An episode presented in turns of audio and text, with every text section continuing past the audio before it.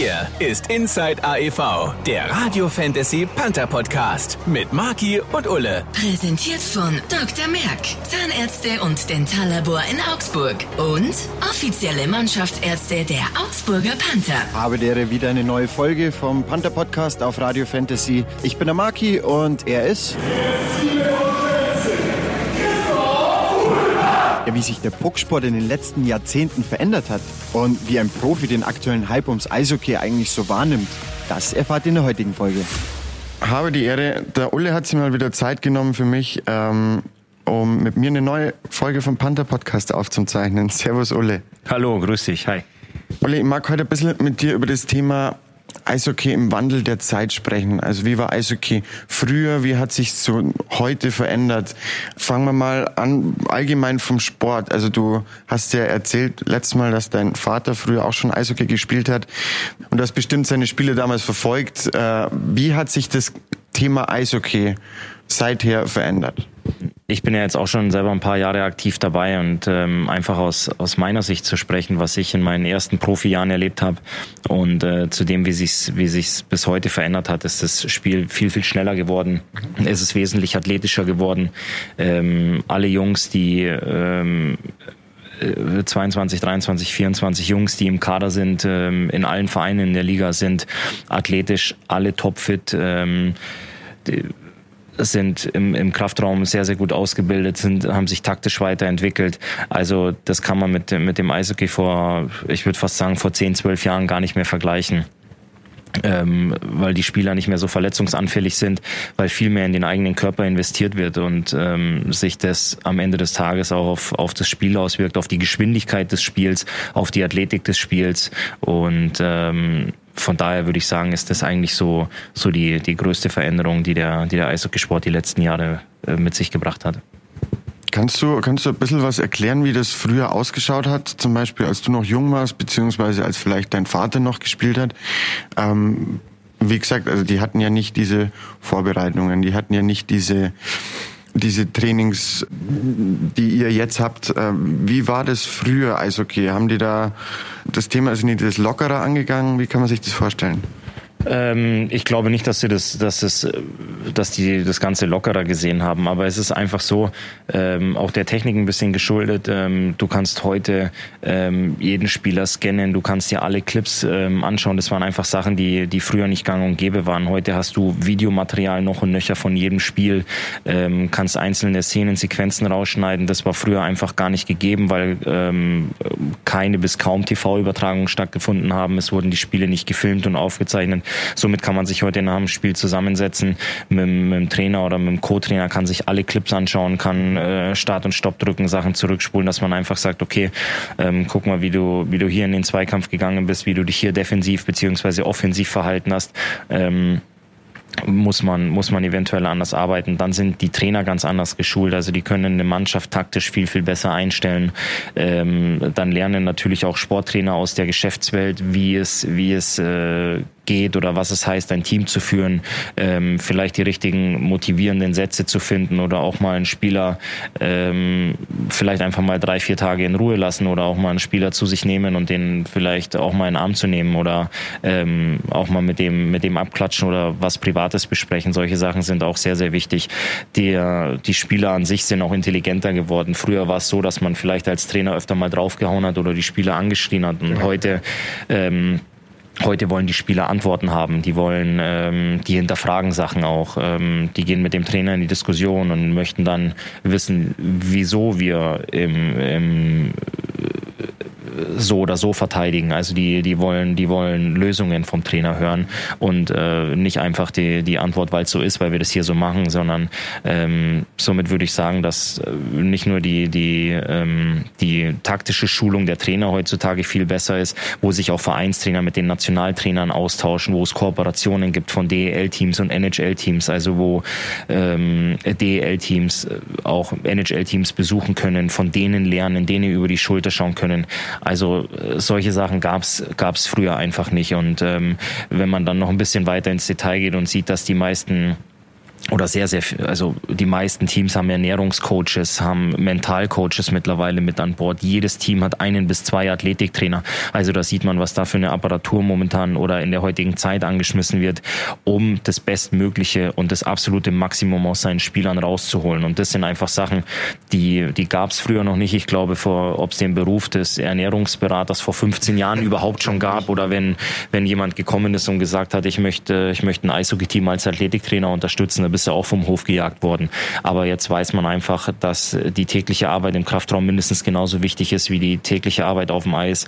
Weil wenn ich einen Spieler habe, der fit ist und der für mich 52 Spiele marschieren kann, ähm, ist mir das wichtiger, als wenn ich einen habe, der ähm, unfit ist, zwar vielleicht ähm, äh, bessere Hände hat oder einen besseren Torriecher, aber den ich halt nur 25 Spiele in der Saison zur Verfügung habe, weil er die andere Zeit einfach verletzt ist, weil er nicht fit ist oder das Tempo nicht gehen kann.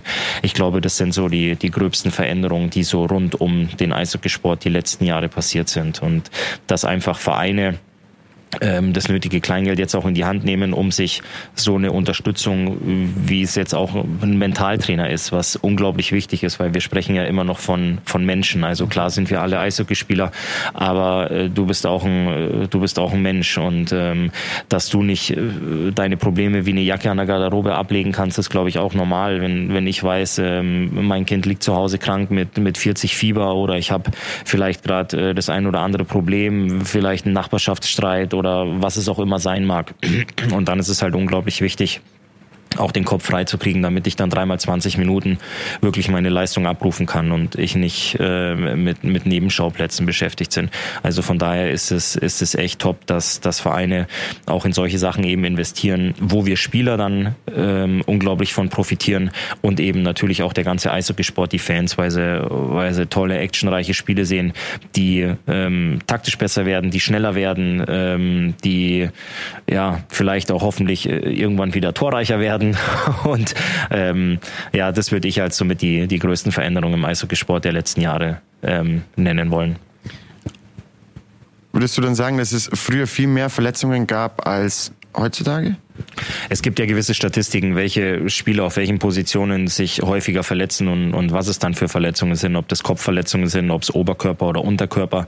So unterscheidet man das dann sehr gerne ähm, nennen möchte. Und äh, dann setzen sich natürlich auch unsere Athletiktrainer mit unseren Ernährungsberatern zusammen, die dann wiederum erklären, ähm, äh, aufgrund der und der Sachen, die die Jungs nach dem Spiel zu sich nehmen, ähm, sinkt die Regenerationszeit oder steigert äh, das die Regenerationsphase Phase und so weiter und so fort. Also es sind ganz, ganz viele Faktoren, die da, die da aufeinander oder Hand in Hand auch laufen. Ne? Wenn man, wenn man dann die vergangenen Wochen sieht, wo es wo wir, wo wir drei Spiele in der Woche haben, dann sind so Sachen einfach unglaublich wichtig, dass man, dass wir wissen, wir haben einen sehr guten Athletiktrainer da unten, der jetzt ganz genau weiß, was wir als Spieler, was für uns wichtig ist ähm, was man nach dem Spiel noch arbeiten muss oder was man zwischen den Spielen arbeiten muss.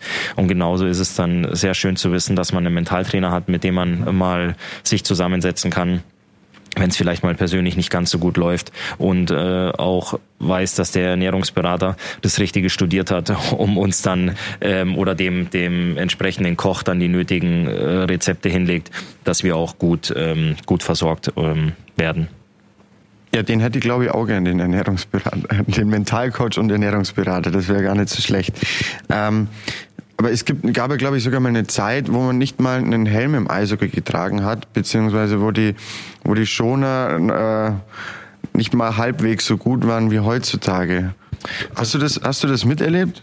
Nee, Gott sei Dank nicht. Also ich durfte von Anfang an den Helm aufsetzen. Es gibt aber einen ganz witzigen Spruch, den habe ich irgendwo mal, ich kann ihn jetzt auch gar nicht, glaube ich, eins zu eins wiedergeben, aber der ähm, Eishockeysport, speziell der Männer, da haben die Jungs ganz früher erst einen Unterleibsschutz getragen, bevor sie sich dafür entschieden haben, einen Helm aufzusetzen. Also somit wusste man, wusste man von Anfang an, was ganz, ganz wichtig ist zu schützen. Und da kam der Helm halt erst äh, dann ein bisschen später dazu.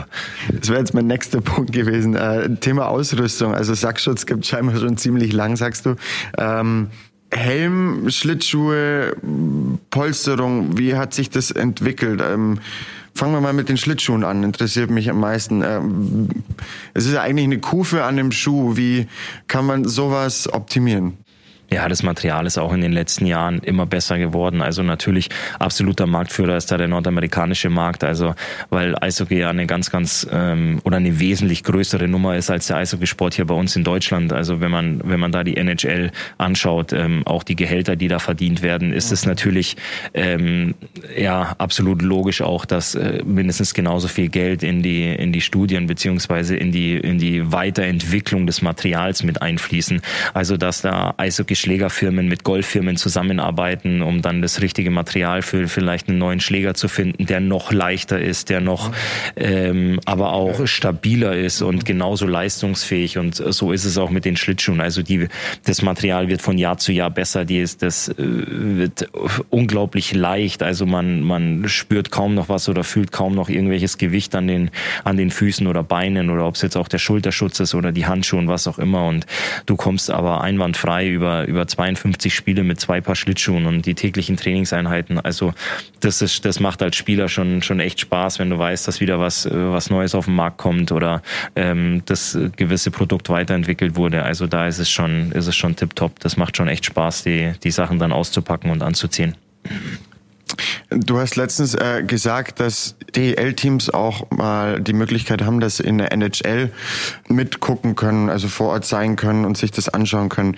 Wie viel hat man in der DEL schon übernommen? Also sind die gerade was Videoanalysen, was Ausrüstung angeht, sind wir da eigentlich gleich auf oder haben die da uns immer noch einen Schritt voraus?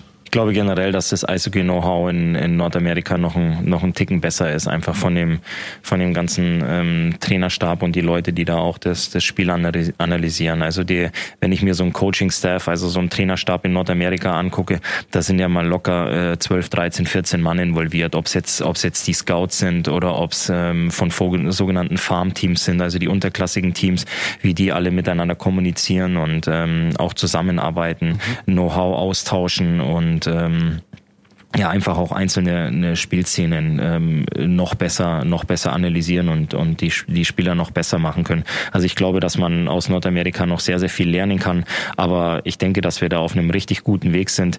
Vor allem ähm, jetzt mal weg von den von den Spielern oder von den Trainern, ähm, auch die die unparteiischen, die Schiedsrichter lernen auch äh, aus Nordamerika mit, die erklären sich da auch bereit, dass die ähm, die Jungs mal rüberkommen, unsere Schiedsrichter schulen. Also das ist schon sehr sehr schön zu wissen, dass die in, in in, äh, in Kanada und in den USA nicht sagen, nee, wir kochen hier unsere eigene Suppe, macht ihr mal euer, macht ihr mal euren Brei weiter. Mhm. Also das ist schon gut, dass die sich da bereit erklären, dass es auch einen, einen Schiedsrichteraustausch innerhalb Europas gibt, dass du hier mal einen Schweizer auf dem Eis siehst oder einen Schweden, der dann auch mal ein DEL-Spiel leitet und umgekehrt, dass eben unsere deutschen Jungs da auch mal rüberfahren können, dass sie einfach aus so einem sehr, sehr großen Erfahrungsschatz auch dann, dann lernen können und ähm, ich schließe es gerne wieder mit dem, dass wir dann unterm Strich alle davon profitieren, wir Spieler, wir Vereine, die Fans, äh, da ist das echt eine, eine ganz, ganz tolle Nummer allgemein der Vergleich NHL, DEL. Äh, die Regeln sind ja ein bisschen anders. Äh, ich glaube zu wissen, dass sogar die Eisfläche ein bisschen anders ist in der NHL. Findest, findest du da ein paar Sachen besser in der NHL oder in der DEL? Könnte man noch gewisse Dinge anpassen bei uns? Ja, es ist einfach dem, dem geschuldet, dass es ein IIHF-Regelbuch gibt und ein NHL-Regelbuch. Also ähm, du hast recht, die Eisfläche ist genauso lang, aber die ist schmaler in, äh, in der NHL. Ähm, Vorteil davon, du kannst fast von überall aufs Tor schießen, dementsprechend fallen noch mehr Tore. Ähm, das ist äh, der kleineren Eisfläche geschuldet und es macht das Spiel ein bisschen attraktiver, weil du noch weniger Zeit und noch weniger Platz hast. Also du siehst viel mehr Zweikämpfe. Ähm, aber ich weiß jetzt nicht, ob man in, in Europa alles über den Haufen werfen muss und dem großen Vorbild NHL folgen sollte. Also die Eishockey-Weltmeisterschaft wird ja auch auf der europäischen, also Schrägstrich auf der größeren Eisfläche ausgetragen. Ähm, ich denke, dass es, dass es so, wie es momentan noch ist, eine, eine ganz coole Sache ist. Klar schaut jeder gerne nach Nordamerika, jeder schaut gerne NHL-Spiele an. Ähm, der Hype ist riesengroß, wenn ein NHL-Team nach Europa kommt und ein Testspiel hier macht. Ähm, das will auch jeder sehen, weil es einfach die ganz großen Superstars sind. Aber ähm, wir brauchen uns mit unserem, ich nenne es jetzt mal bewusst Produkt ähm, DEL, was wir hier in Deutschland haben, überhaupt nicht zu verstecken. Wir haben unglaublichen Zuschaueranspruch, ähm, wir haben coole Spiele, wir haben unglaublich tolle Stadien und ähm, das macht allen noch unglaublich und, und riesengroßen Spaß. Du sagst es, wenn NHL-Teams nach Europa kommen, äh, um Spiele zu machen, sind die ja nochmal ganz anders gefordert. Also die Icing-Regel ist ja auch nochmal anders. Äh, ich habe letztens mir ein NHL-Spiel angeguckt, gefühlt waren kaum Spielunterbrechungen da. Also das war ein durchgezogenes Spiel, die Zeit lief runter. Ähm, glaubst du, dass sich gerade deswegen, weil bei uns die Eisfläche anders ist, NHL-Teams schwerer tun, um gegen DEL-Teams anzukommen? Oder ist es einfach wahrscheinlich anders? Ich kenne das kurzes Beispiel vom Basketball. Ähm, in der NBA hast du einfach viel mehr Schlüsselspieler, einzelne Spieler, die Spiele entscheiden können. Und hier in Europa ist es viel mehr ein Teamspiel. Glaubst du, dass, dass es auch da Veränderungen gibt ähm, zu NHL? Wie gesagt, wenn NHL in Europa ist, glaubst du, durch die andere Spielweise tun sie sich hier schwerer? Ähm, das würde ich nicht sagen, ähm, würde ich nicht behaupten. Natürlich hast du recht, dass es unglaubliche Schlüsselspieler in jedem ähm, NHL-Team gibt, aber ich würde trotzdem behaupten, dass es immer noch ein Mannschaftssport ist, also dass die, dass die auch als, als gutes Team agieren müssen, funktionieren müssen, um, um Erfolg zu haben. Du kannst dich nicht über die Spiele, wir spielen ja 52 Spiele und die spielen ja über 80 Spiele. Du kannst dich ja nicht äh, über 80 Spiele nur auf deinen Superstar oder auf deine zwei Superstars verlassen. Also da müssen die anderen ähm, sich schon auch ins Zeug werfen. Ähm, natürlich ist es für die Jungs eine Umstellung, wenn die mal hier rüberkommen, ähm, auf der größeren Eisfläche zu spielen. Das sagen auch ganz bewusst die Torhüter, dass die, die Schusswinkel dann teilweise ganz anders sind, dass die das Spiel ganz anders lesen müssen. Und ähm, für so einen für so einen NHL-Star, wenn der plötzlich auf einer großen ähm, europäischen Eisfläche spielt, ist der natürlich auch, äh, ja, der hat einfach mehr Zeit, weil der Gegenspieler nicht so schnell an ihm dran ist. Und ähm, das sind auch eben so Sachen, wo wo die sich dann erstmal umstellen müssen und dass das natürlich auch ein Prozess ist, der ein bisschen Zeit dauert oder ein paar Spiele dauert. Das ist auch ganz normal.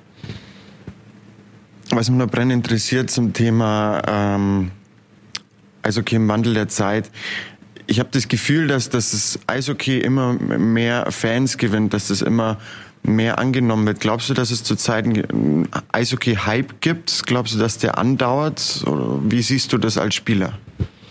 Ja, wir freuen uns natürlich unglaublich, wenn, wenn die Stadien voll sind und äh, die, die Nachfrage nach Tickets unglaublich groß ist. Das ist natürlich was, was ganz, ganz Tolles und vor allem, wenn ganz viele junge Spieler mit, äh, mit dem Eishockeyspielen anfangen möchten. Das ist, das ist unglaublich geil. Und ähm, ich muss selber sagen, ich bin auch, ich gucke auch sehr, sehr gerne Fußball, ähm, aber wenn ich mich entscheiden müsste, dann würde ich, glaube ich, auch ähm, ins Eisstadion gehen und würde mir dann ein Eishockeyspiel angucken, weil einfach viel mehr passiert, ähm, die, die Aktionen viel schneller sind, actionreicher sind und äh, von daher ist es, glaube ich, auch was, was, was von den Leuten angenommen wird und ähm, was sie sich dann, was sie sich dann gerne mal angucken.